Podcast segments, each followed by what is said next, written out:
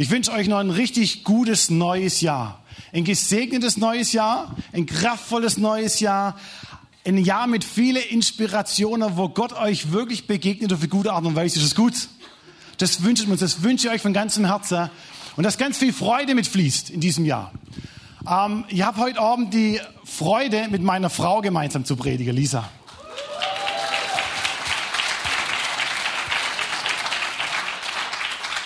So ist für mich was Besonderes, aber auch für Lisa was Besonderes. Und wir freuen uns gemeinsam mit euch die Jahreslosung 2023 näher anzuschauen. Wer weiß, wie die heißt? Du bist ein Gott, der uns sieht. Das ist eine schöne Jahreslosung, stimmt's? Die klingt so richtig verheißungsvoll. Ich freue mich drauf, auch am Livestream. Schön, dass ihr mit dabei seid. Du bist ein Gott, der uns sieht. Und Lisa wird uns gleich mit hineinnehmen und sie wird eine Lebensgeschichte erzählen von einem 14-jährigen Mädchen. Und sie setzt sich hin und sie liest es vor.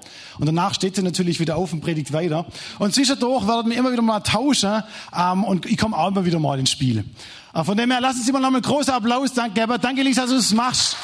Ähm, und ich freue mich drauf.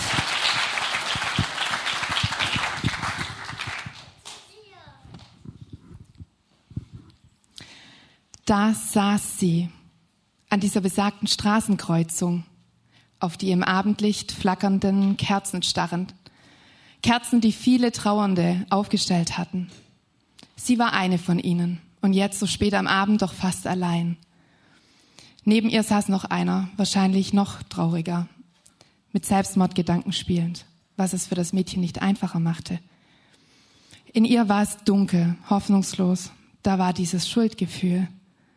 Nur wenige Tage bevor ihre beste Freundin von ihr gegangen war, hatten die beiden gestritten und waren im Streit auseinandergegangen. Warum? Warum hatte sie nicht den Mut gehabt, den ersten Schritt zur Versöhnung zu gehen? Warum hatte sie so lange geschmollt? Warum? Nun war es zu spät. Gestern, in der ersten Schulwoche der neunten Klasse, kam der Klassenlehrer eines Morgens herein, ernst und tief bestürzt. Nie wird sie diesen Moment vergessen. Eure Klassenkameradin Johanna ist gestern Abend tödlich verunglückt, waren seine Worte. An einer Straßenkreuzung mit dem Fahrrad, von einem Lastwagen erfasst. Es war, als würde die Zeit stehen bleiben. Fassungslosigkeit, Aufschreie, ein tiefer, unerklärlicher Schmerz im Herzen dieses Mädchens. Ihre beste Freundin? Das durfte nicht wahr sein. Und jetzt an dieser besagten Straßenkreuzung sitzend war sie immer noch da, diese Fassungslosigkeit. Vom vielen Weinen waren schon gar keine Tränen mehr vorhanden. Neben ihr Johannas Freund. Gott, wo bist du? Warum? Johanna, warum? Siehst du mich eigentlich?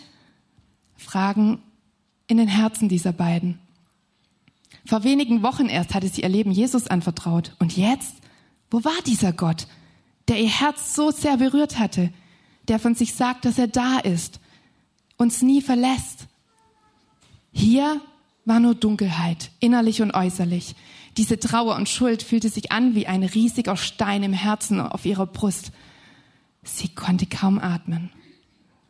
Und dann, wie aus dem Nichts, kam ein Auto angefahren. Ein alter, dunkelroter Volvo. Er, es hielt ein unbekannter Mann mittleren Alters stieg aus und ging ganz zielstrebig auf die beiden Teenager zu. Er sagte etwas, dass er in der Zeitung von diesem Unglück erfahren habe und dass er wenige Minuten zuvor noch am Schreibtisch gesessen und eine Predigt vorbereitet hatte. Und er von Gott den Eindruck bekommen hatte, zur Unfallstelle zu fahren. Und er fragte, ob er für die beiden beten dürfe. Völlig perplex sagten sie ja, und der Mann begann zu beten. Der Herr ist mein Hirte, mir wird nichts mangeln. Er weidet mich auf einer grünen Aue und führet uns zum frischen Wasser. Er erquicket meine Seele und, ob, und führet mich auf rechter Straße um seines Namens willen. Und ob ich schon wanderte im finstern Tal, fürchte ich kein Unglück, denn du bist bei mir. Dein Stecken und Stab trösten mich. Und während er diesen Psalm und ein weiteres Gebet betete, war es wie wenn jemand diesen schweren Stein vom Herzen dieses Mädchens nahm. Der Mann verabschiedete sich, verschwand so schnell, wie er gekommen war. Und wieder war sie da. Diese Fassungslosigkeit. Aber dieses Mal war es eine warme Fassungslosigkeit. Und tief in ihr die Gewissheit, ja Gott, du hast mich nicht verlassen. Du bist ein Gott, der mich sieht.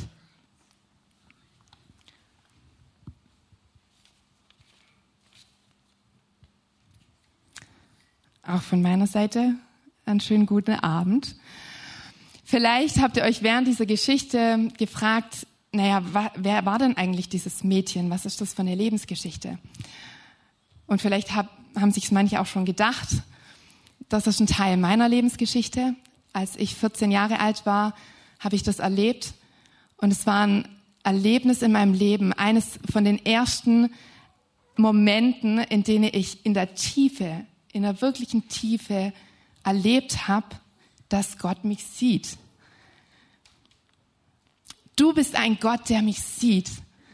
Die Jahreslosung für 2023, wie ich finde, eine richtig schöne Jahreslosung. Und sie, sie spricht so einen Teil in uns Menschen an, der, der einfach so wesentlich wichtig ist.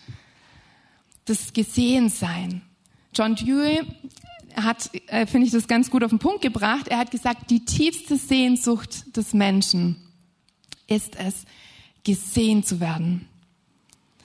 Oder das nächste Zitat. Wir müssen einmal, genau, nochmal eins. Ähm, das nächste Zitat. Wir wollen als Personen wahrgenommen und bestätigt werden. Gesehen zu werden ist ein Grundbedürfnis wie das, nach Essen und Trinken. Ohne sie kann kein Mensch existieren. Also wirklich wesentlich, wie Essen und Trinken. Und ich finde, das, das beginnt ja schon im Babyalter, im, im, im Kinderalter, wenn ich mir überlege, wenn wir als Familie auf dem Spielplatz sind mit den Kids und wir wollen einfach mal kurz eine Pause, dann schreit's schon von da und schreit's von da, Mama, Papa, guckt mal, guckt mal, wie hoch, äh, hoch ich schaukeln kann, wie hoch ich klettern kann. Ja, also die, die Kinder wollen gesehen werden. Die brauchen diese Aufmerksamkeit, diese Bestätigung von ihren Eltern in dieser Beziehung immer und immer wieder. Und natürlich wollen wir Erwachsene auch uns zeigen und gesehen werden. Das ist auch von uns ein Bedürfnis. Und manchmal läuft es dann so ab, wer hat das größte Haus, das beste Auto, die beste Schulbildung, die besten Noten, die tollsten Klamotten, die brävsten Kinder. Ähm, die höchste Position im Job. Also je besser, desto mehr gesehen wird man.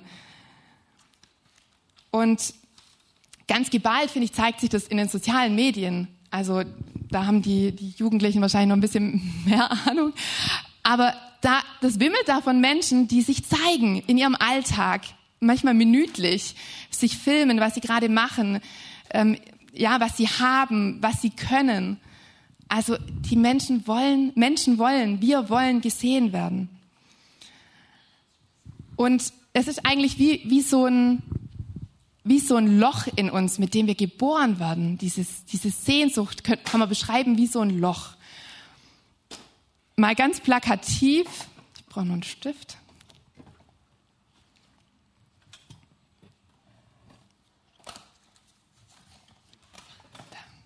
Genau. Also wenn wir uns das vorstellen, ich bin nicht der beste Zeichner. So, also ein Loch in uns, mit dem wir geboren werden. Und je nachdem, was wir für Startbedingungen im Leben hatten, also die Art, wie wir geliebt wurden von unseren Eltern, hat einen Einfluss darauf, wie groß dieses Loch ist, ob das größer oder ein bisschen kleiner ist. Also wenn du zum Beispiel in einem Elternhaus groß geworden bist, in dem du bedingungslos geliebt wurdest, ja, egal ob du eine schlechte Note nach Hause gebracht hast oder dich schräg benommen hast, du hattest immer das Gefühl, du bist willkommen. Ja, so nahezu bedingungslos. Oder vielleicht bist du auch in einem Elternhaus aufgewachsen und das war, die Liebe war an Bedingungen geknüpft. Also wenn man brav war, wenn man gute Noten geschrieben hat, wenn man sich so verhalten hat, wenn man das getan hat, das Hobby äh, ge gemacht hat, das der Papa wollte, ähm, dann hat man die Aufmerksamkeit und die Anerkennung bekommen.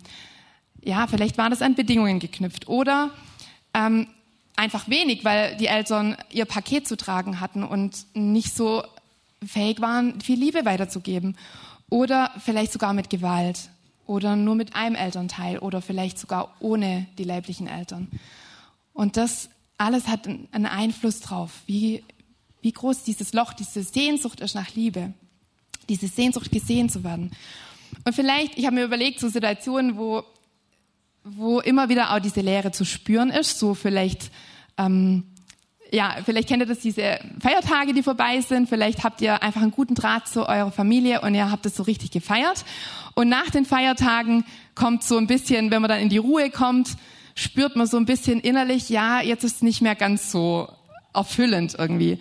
Aber es kann auch genauso gut sein, dass die Feiertage genau die Tage waren, an dem, an dem du diese Lehre besonders gespürt hast, eben weil nicht alles okay ist mit der Familie oder mit, ja, oder nach einem Urlaub oder ganz, im ganz normal, stinknormalen Alltag, wenn nichts groß passiert.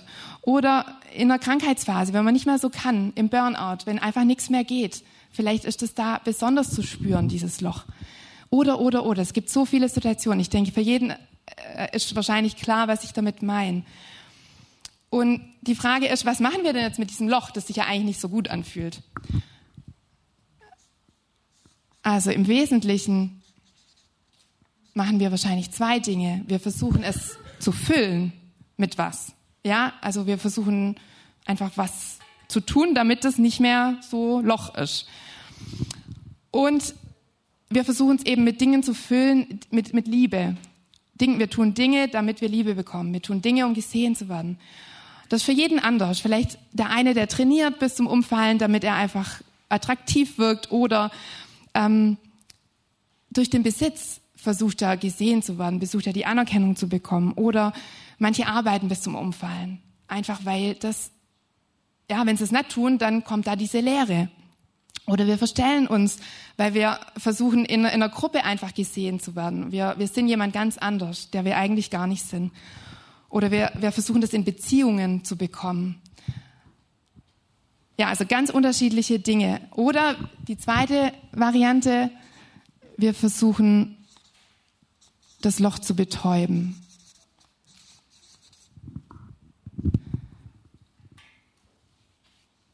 Also zum Beispiel ganz klassisch, wir versuchen einfach uns beschäftigt zu halten.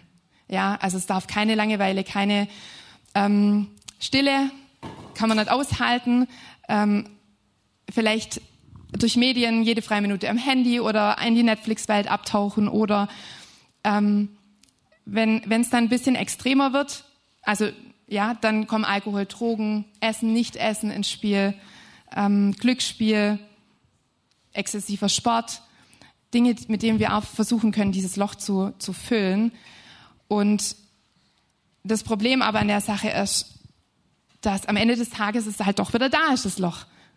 Ja, also es ist einfach nicht wegzubekommen. Und es schadet uns manchmal auch, die Dinge, mit denen wir versuchen, das zu füllen. Wie so bei einer Sanduhr, diese, diese Hohlräume bleiben ja nie gefüllt, die werden immer leer. Man muss wieder umdrehen. Ja, also das ist so ein Endlos-Ding. Bei mir war es so, ich bin in einem christlichen Elternhaus groß geworden. Ähm, meine Eltern hatten ihr Paket zu tragen und dementsprechend war mein Loch ein bisschen größer. Ich habe das dann in meinen frühen Teenie-Jahren versucht zu füllen mit Alkohol, Drogen, mit Partys, mit schwarzen Klamotten, Fingernägeln, schwarzen Fingernägeln und äh, ich habe exzessiv gelernt, dass ich meinen 1,0 Abschluss schaffe. Ja, es waren einfach all, alles Dinge, mit denen ich versucht habe, ja, Anerkennung zu bekommen, diese Dinge zu betäuben, diese Lehre zu betäuben. Ich wollte gesehen sein, weil dieses Loch eben da war. Und mit 14 Jahren bin ich dann zum Glaube gekommen. Und ja, dann dachte ich so, okay, jetzt bin ich bekehrt, ich bin mit Jesus unterwegs, jetzt kann es nur besser werden jetzt kann es eigentlich nur bergauf gehen. Und eigentlich ist dann das Gegenteil passiert. Es ging so richtig bergab. Dann kam die Situation mit dem Unfall meiner Freundin und dann, das war so der Auslöser in eine Magersucht, in der, mit der, in der ich dann Jahre drin hing.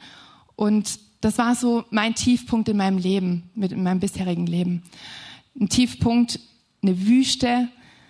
Und ich habe mich gefragt, war das jetzt alles? Und wisst ihr, Gott, der zeigt sich bevorzugt an diesen Tiefpunkten. Der zeigt sich bevorzugt in der Wüste. Und an diesem Ort will er sich offenbaren, dir offenbaren. Wenn du nicht mehr weiter weißt, wenn du kapitulierst, wenn du einfach am Ende bist, dann will er sich dir zeigen als ein Gott, der dich sieht.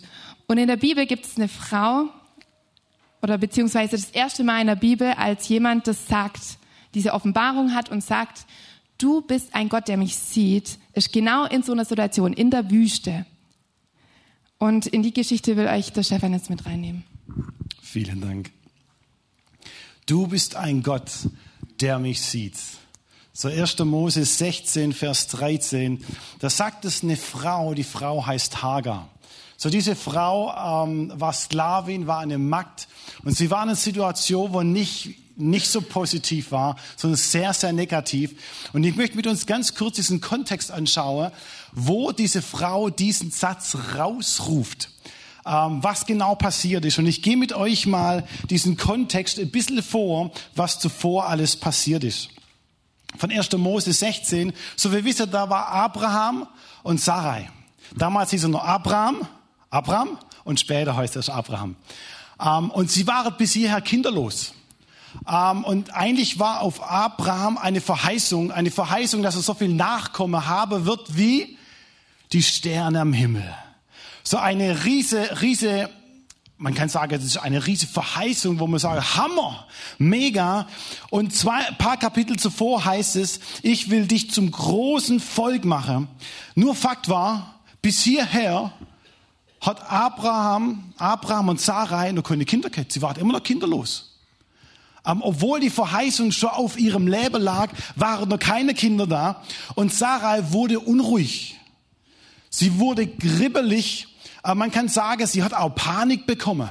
So, äh, Lisa und ich, wir hatten so eine Phase, ähm, wo wir auch uns Kinder gewünscht haben. Und dann haben wir festgestellt, ähm, das funkt halt nicht so, wie wir uns das manchmal selber vorstellen.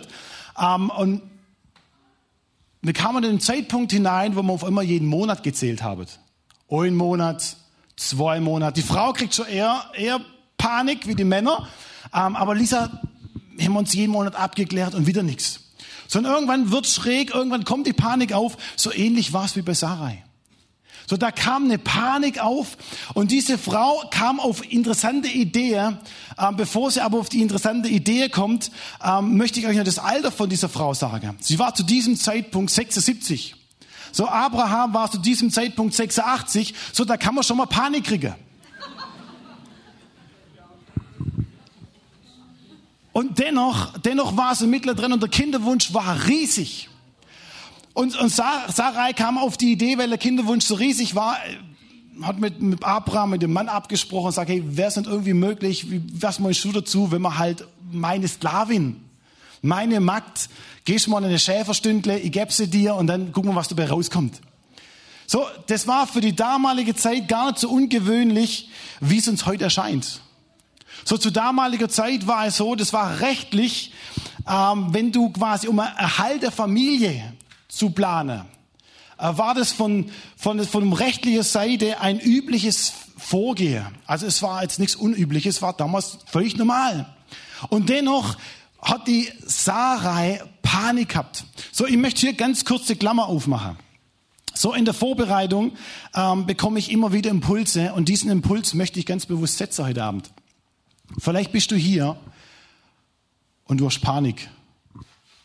Panik im Geschäft. Vielleicht bist du hier und sagst, du hast Panik.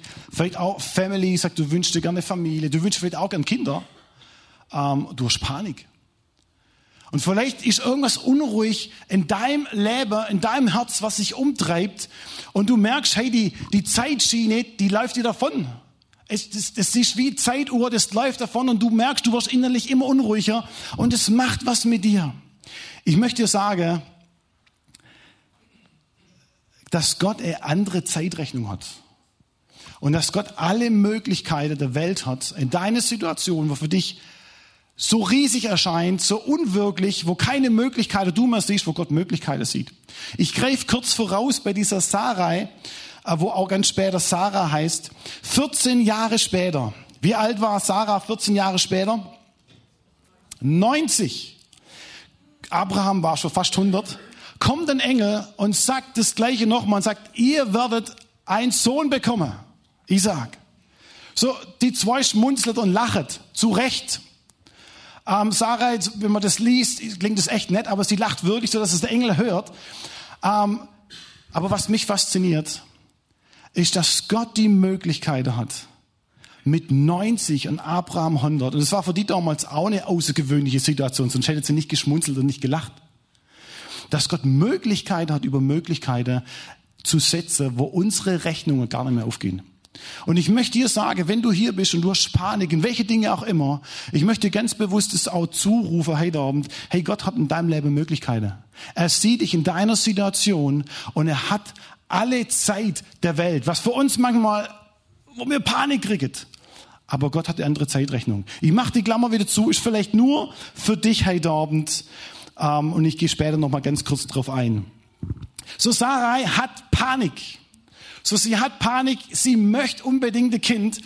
Ähm, und tatsächlich, die Hagar, ihre Sklavin, wurde schwanger. Und ab diesem Zeitpunkt ging der Stress so richtig los. So, der Haussäge hängt gefühlt absolut schief. Ähm, und die Sarai fühlt sich von Hagar, von ihrer Sklavin, verachtet. Ähm, sie schaut sie scheinbar mehr so in ihre Augen, mehr so liebevoll an. Und Sarai wird wütend Sie kriegt dementsprechend eine innere Unruhe und möchte irgendwie die Hagar wahrscheinlich irgendwie losbekommen. Und es heißt, sie kriegt die niedrigste Aubeide. Also mit anderen Worten, die Hagar wird von Sarai gemobbt. Und die Hagar hat gar keine andere Möglichkeit mehr, wie eins zu machen. Ihre Sache zu packen und so schnell wie möglich zu fliehen. Raus aus dem ganzen Saftlader, schnell weg, irgendwo in die Wüste, wo überhaupt nichts mehr los ist. So bei dieser Hagar muss man wissen, sie war Sklavin und ihr Leben vor Sarai, wo sie Sklavin war, war sie wahrscheinlich beim Pharao auch eine Sklavin. Das heißt, sie rennt los, irgendein Zuhause zu haben. Sie rennt einfach in die Wüste ohne nichts. Sie wusste gar nicht wohin. Hauptsache nur weg von dieser schrecklichen Situation, von dieser negativen Stimmung, von dem ständigen Erniedrigen, Hauptsache nur weg, verzweifelt, missverstanden, wütend und sie kommt mittendrin in der Wüste an, in ihrer Not, in ihrer Verzweiflung und dort genau in ihrer Verzweiflung, in ihrer Not, in ihrer Wüste, innere Wüste, kommt plötzlich ein Engel. Und ich denke mir, ich würde es auch gerne mal haben, dass ein Engel zu mir kommt. War cool, oder? Hey, du bist in irgendeiner Paniksituation, in irgendeiner Situation, wo es drunter und drüber geht. Hey, und da steht der Engel da. So, ich wünsche mir das jedes Mal. Ich liebe es, die Engelgeschichte. Ich habe leider noch keinen gesehen. Vielleicht habe ich schon mehrere gesehen, aber ich habe es nicht wahrgenommen. Aber auf jeden Fall mitten in der Wüste kommt dieser Engel und dann sagt dieser Engel Hagar. Und ich weiß nicht, wie Hagar reagiert hat. Weil Hagar hat diesen Namen wahrscheinlich in den letzten Jahren, Jahrzehnten schon lange nicht mehr gehört. Sie wurde immer Sklavin genannt. Von Sarai, von Abraham. Sie wurde immer Sklavin und Magd genannt. Zuvor, in dem vorigen Leben, war sie auch Sklavin. Und jetzt kommt plötzlich jemand und spricht sie mit Namen an. Hagar. Das war für sie komplett neu. Komplett neu. Da redet sie jemand an mit Namen. Der Engel des Herrn spricht sie mit Namen an. Was für eine Wertschätzung in diesem Moment. Eine Wertschätzung war damals, wenn du mit Name angesprochen wurdest, das war eine Stellung in der Gesellschaft. Wenn du nur als Sklave, als Sklavin, dann warst du außen vor. Der Name war entscheidend. Und dieser Engel spricht sie an, Hagar. Er gibt dir eine Stellung, du bist genauso wichtig und wertvoll wie alle andere auch. Es gibt hier keinen Unterschied. Du bist genauso wichtig. Und hier kommen wir schon näher an die Jahreslosung ran. Du bist ein Gott, der mich sieht. Das beginnt mit der Anrede. Ich lese euch mal ein paar Verse vor, wo wir in diesen Satz hineinkommt, wo Hagar das ausruft. Du bist ein Gott, der mich sieht. In der Wüste rastete Hagar bei dem Brunnen, der am Weg nach Schur liegt. Da kam der Engel des Herrn zu ihr und fragte sie, Hagar, woher kommst du, wohin gehst du? Ich bin meiner Herrin davon gelaufen, antwortete sie. Da sagte der Engel, geh zu deiner Herrin zurück und ordne dich ihr unter. Der Herr wird dir so viele Nachkommen geben, dass sie nicht zu zählen sind. Du wirst einen Sohn gebären und ihn Ismael, Gott hat gehört, nennen. Denn der Herr hat einen Hilferuf gehört. Hagar rief, habe ich wirklich den gesehen, der mich anschaut? Und sie gab dem Herrn, der mit ihr gesprochen hat, den Namen, du bist der Gott, der mich sieht, der mich anschaut.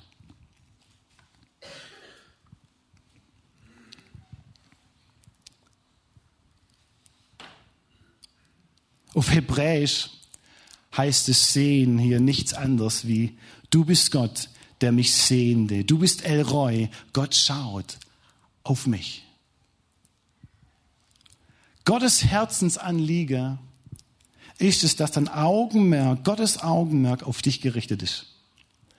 So nicht nur dann, wenn du betest, nicht nur dann, wenn du irgendwo in der Ecke stehst und zufällig guckt mal Gott auf dich, sondern Gottes Augenmerk ist es, der Sehende, wo dich ständig im Blick hat.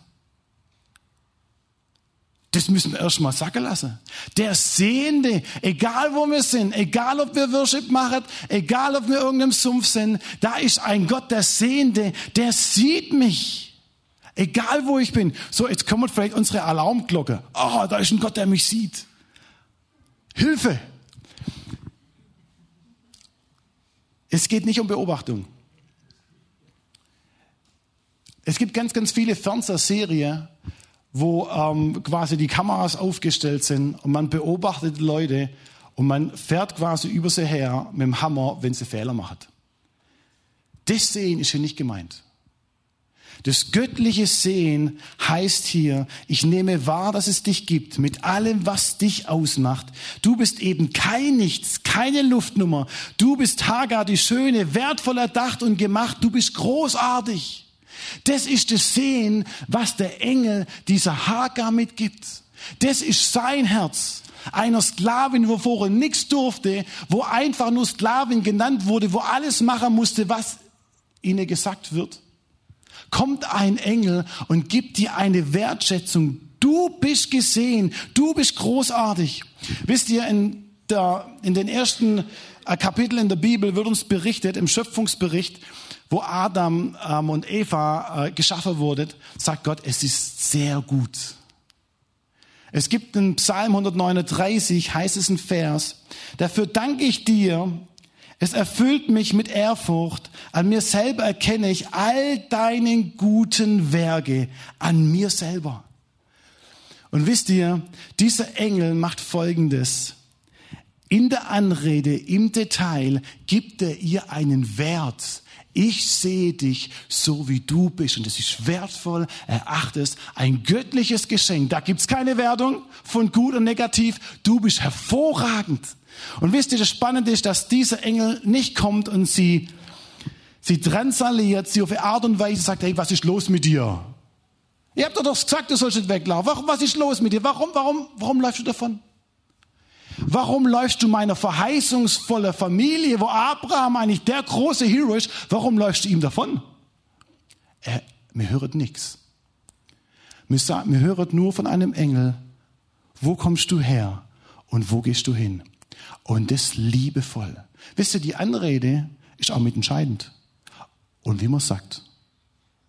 Und die Frau, die Hagar, hört einen ganz, ganz liebevollen Engel ein göttlicher Bote, wo zu dieser Frau kommt und sie ermutigt, sie aufbaut, sorgenvoll um sie wirbt. Und das Erstaunliche, dass in diesem Moment die Hagar, wo ist, mit ihrer Not, mit ihrer Verzweiflung, dass sie Herz anfängt zu schlagen. Dass in diesem Moment, wo alles in ihrem Leben, wo sie gesagt hat, ich lasse alles hinter mir. Ich bin wütend, ich bin sauer, ich will nicht mehr, ich renn einfach nur davon. Eigentlich ist es ein Ausdruck, ich renn in die Wüste und ich sterbe. Das ist das, der Ausdruck. Kommt ein Engel hinein und diese Frau kriegt neue Perspektiven, neue Hoffnung, weil sie gesehen wird. Und dann heißt es, dass der Engel sie auffordert, wieder zurückzugehen. Zurückzugehen in die alte Situation zu Abraham und Sarai. Und was hat ihr Herz bewogen, genau das wieder zu machen?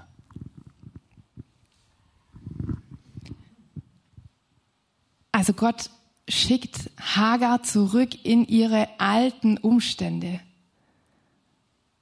irgendwie unerwartet, finde ich.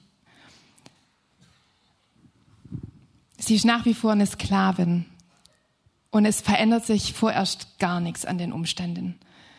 Aber was sich verändert hat, ist sie selber.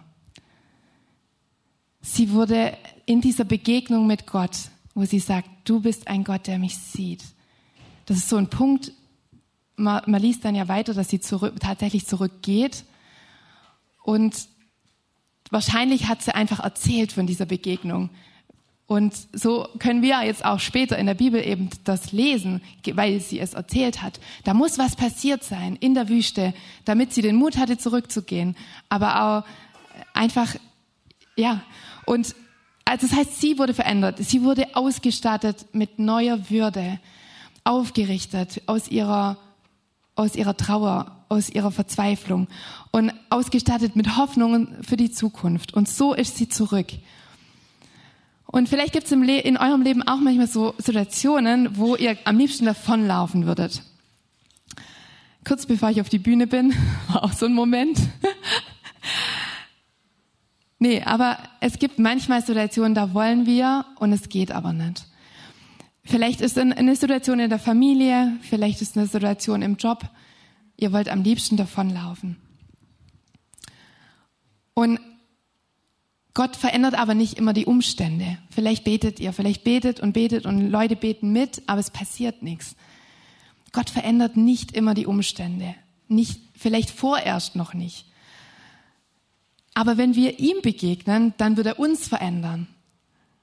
Das ist eigentlich das Wesentliche, das wirklich Wichtige so war es bei mir eben damals auch mit der Situation. Ich, ich war da am Tiefpunkt und es hat sich nichts, erstmal nichts verändert. Meine Freundin war tot und, und ich war krank. Und es gab auch keine Heilung von heute auf morgen, sondern es war ein Prozess und es war ein Weg in die Freiheit.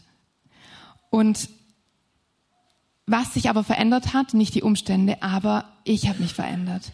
In der Situation da am Straßenrand, ich konnte wieder atmen und ich konnte wieder irgendwie, hatte Hoffnung. Ich wusste, okay, das Leben geht weiter. Und das ist Gott. Er kommt in diese Umstände rein, auch wenn sie sich erstmal nicht verändern. Er will uns begegnen, er will uns verändern, er will, dass hier was passiert. Und Gott verspricht uns auch nicht immer ein, ein Leben, das sturmfrei ist. Das habe ich auch lernen müssen in diesem ersten, in diesen ersten Jahren mit Jesus.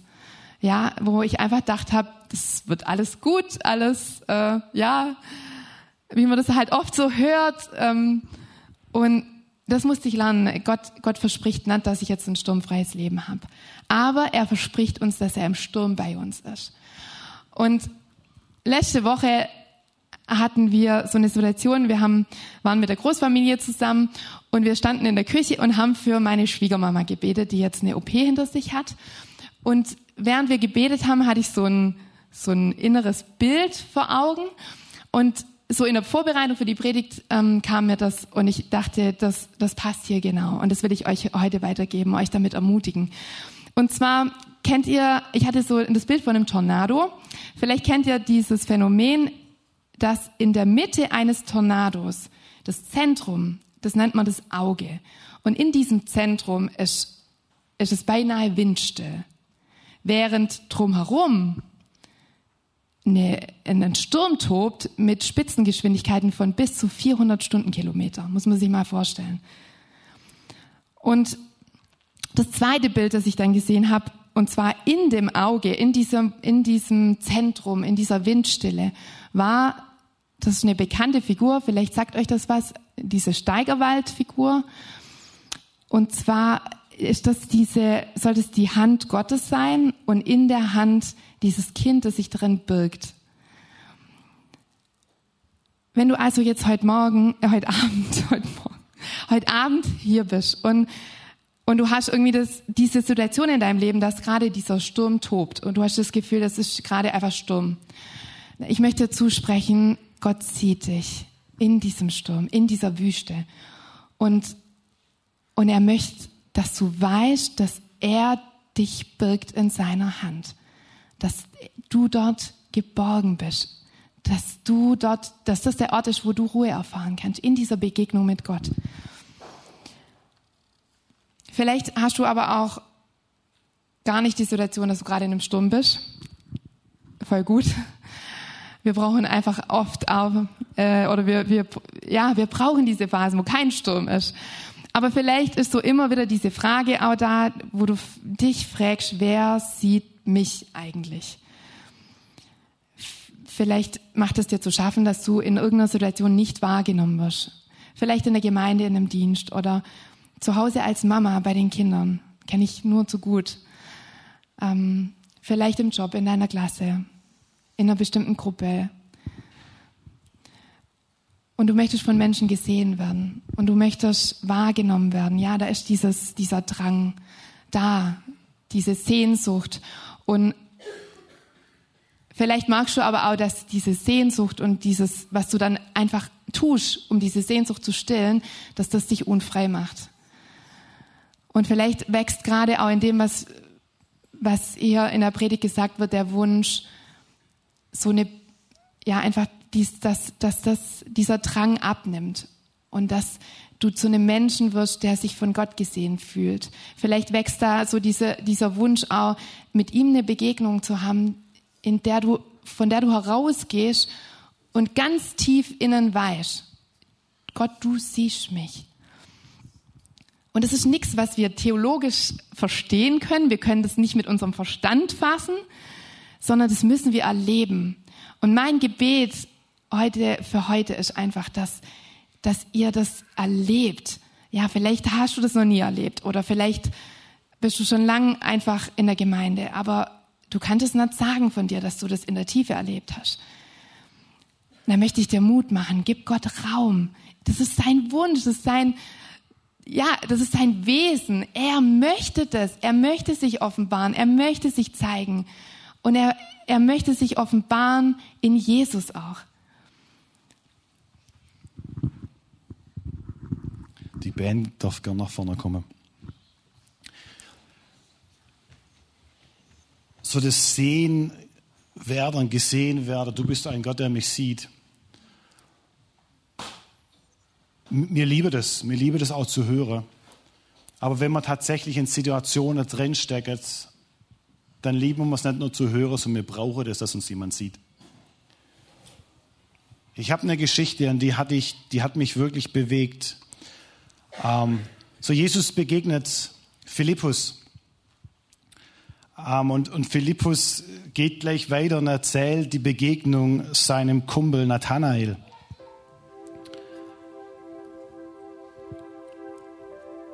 Und Nathanael, Philippus vor lauter Überschwänglichkeit erzählt, hey, ich habe den gefunden, von dem Mose eigentlich berichtet. Und Nathanael, sein Kumpel von Philippus, sagt, du, was kann denn aus Nazareth Gutes kommen? Und ich lese euch mal vor, was hier passiert. Was kann aus Nazareth, was aus Nazareth, was kann aus Nazareth etwas Gutes kommen? fragte Nathanael.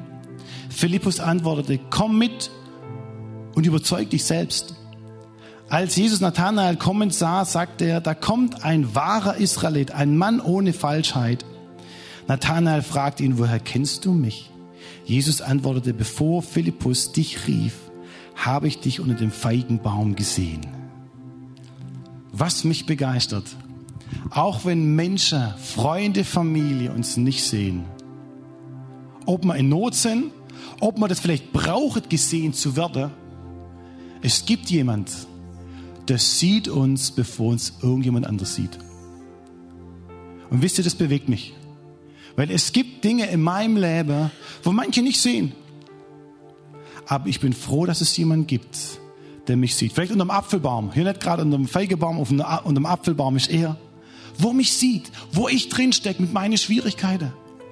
Und wisst ihr, Jesus, ich kann wahrscheinlich 100 Geschichten aufzählen, ob es der Blinde ist, wo seit 38 Jahren blind ist und Jesus lauft vorbei. Was sagt Jesus? Ich sehe dich. Ob es der Zachäus ist, wo auf dem Baum sitzt, sagt er, ich sehe dich. Ob es irgendwo die Leute sind, die was zum Essen brauchen von der Speisung der 5000, ich sehe euch. Das zieht sich durch. Jesus sieht. Und mich begeistert es mit Hagar verbunden. Gott, der Sehende. Er sieht uns in all unseren Situationen, was wir brauchen. Und stellt euch vor, mir lasst uns es aufs Herz wirken. Und sage, Gott, du siehst mich in all meiner Not, in all meiner Verzweiflung, in all dem, was mich gerade ausmacht, in all der Schwierigkeit. Gott, du siehst mich. Und du möchtest mir begegnen und meinem Herz gut tun. Wisst ihr, ob es Zachäus ist, ob es Nathanael ist, ob es die fünf Speisung der 5000 ist, ob es der Blinde war, ob es Hagar, die Frau Hagar war. Wie sind sie dann alle davon gelaufen? Mit Berührungen mit Jesus. Das hat was mit ihr, ihrem, ihrem Herzen ausgemacht. Begegnung mit Jesus, gesehen zu werden, wahrgenommen zu werden, macht was mit unserem Herz. Und ich lade euch ein, aufzustehen. Unser Wunsch ist tatsächlich heute Abend, ganz neu auszurufen, auch für dieses Jahr, dass der lebendige Gott, dass Jesus, dass man das verstehen dürfen, dass er dich sieht.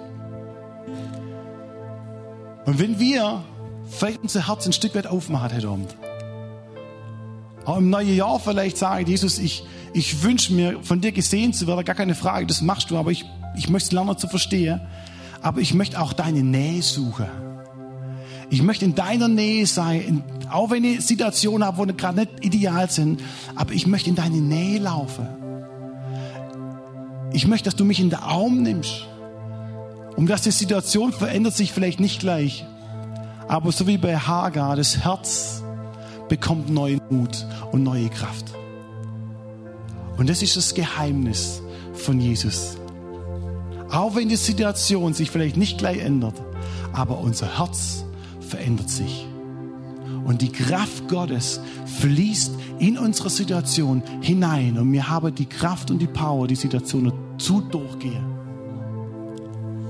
Das heißt, wir gehen durchs finstere Tal. Wir bleiben nicht stecken, wir gehen durch. Und Jesus hat uns versprochen, mitzugehen. Ich möchte Gebet sprechen. Und ich lade dich ein, deine Augen zu schließen. Und wenn du inner, innerlich eine Sehnsucht hast, Jesus ganz bewusst deine Situation vielleicht auch vor Jesus zu legen, deine Schwierigkeit, deine Panik. Ich lade dich ein, währenddessen ich, ich bete, es wirklich zu machen. Weil ich weiß, weil Jesus sein Augenmerk heute Abend auf dich gerichtet hat. Auf dich. Während ich bete, lade ich dich auch selber deine Stimme zu erheben und Jesus deine Situation, deine Herausforderung, Jesus mitzuteilen. Weil Jesus der Sehende ist und in diese Situation bewusst mittendrin ist, aber auch hinein möchte.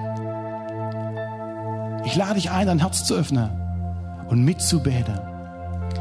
Jesus, danke für diesen Abend. Danke, dass du ein Gott bist, der uns sieht und sieht in unsere Situation, in unsere Schwierigkeit, in unsere Freude, in unserem Leid, in unsere Wut, in unsere Panik.